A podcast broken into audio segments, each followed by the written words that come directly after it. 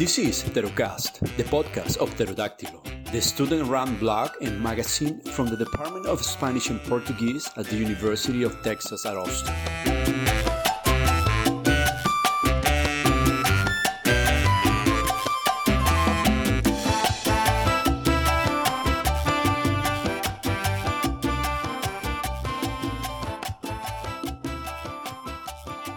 Welcome to Pterocast, the podcast from Pterodáctilo, the student-run blog and magazine from the Department of Spanish and Portuguese at the University of Texas at Austin. Today, Joel Villahermosa, who is a PhD student uh, in the department, is going to explain us uh, what is this about, what is this uh, podcast about, and how was the origin of this idea.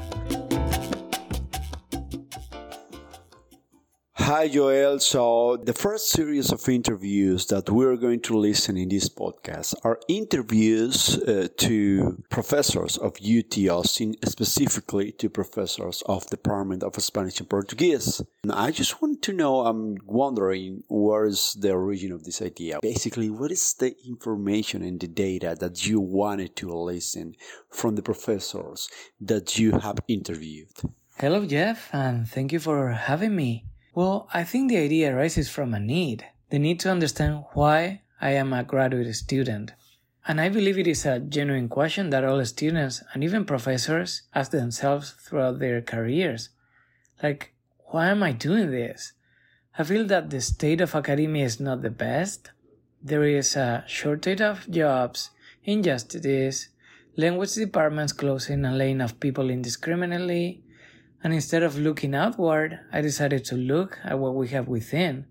We are fortunate to work, in my opinion, at one of the best universities in the world and therefore in one of the best departments. The professors and faculty who are a part of it have reached the highest levels. They are pioneers and have opened doors that have been closed for a long time. So why not ask them? Why not be inspired by them? Yes, yes, yes, you're right. I think that uh, a lot of people are passing through the same situation that in some specific moments uh, we are asking ourselves, what are we doing here? Why are we here? I think that it's good to know that a lot of people are passing through like the same experience and I think that that is that is why this is valuable for the people. But tell us, what is the, the goal uh, of doing these interviews? Well, the goal is to have an informal and sincere conversation, one that is centered around four questions. The first one what inspires you to do the research that you do? Where in the world does your research take place? What do you think is the contribution of your work to society? And uh, to draw from the title of our series, why in the world would somebody undertake this work as a scholar? aka, what motivates you about working in academia? Okay, and tell us uh, what to expect about this uh, podcast. What are the new episodes about? What are we going to listen here? Uh, yeah, what can we expect of all the work that you have done?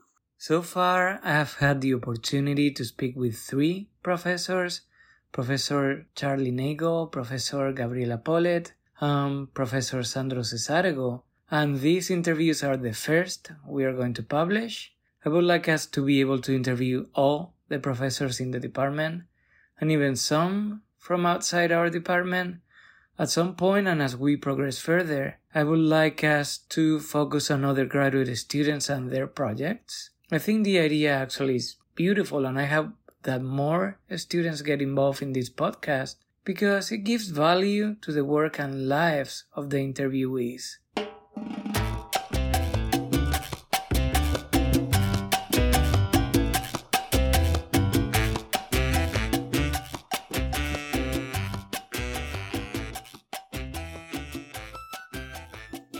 Thank you, Joel, for being here with us. My name is Jeff, and I'm going to be the host of this first series of the Pterocast. I want to remind you that the name of this series is Why in the World.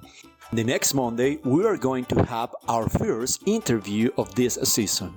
Professor Charlie Nagel is going to be with us here, talking about his experience, his career, his interest, his research. So, if you are asking yourself why in the world you are doing a PhD, you can be sure this podcast is for you.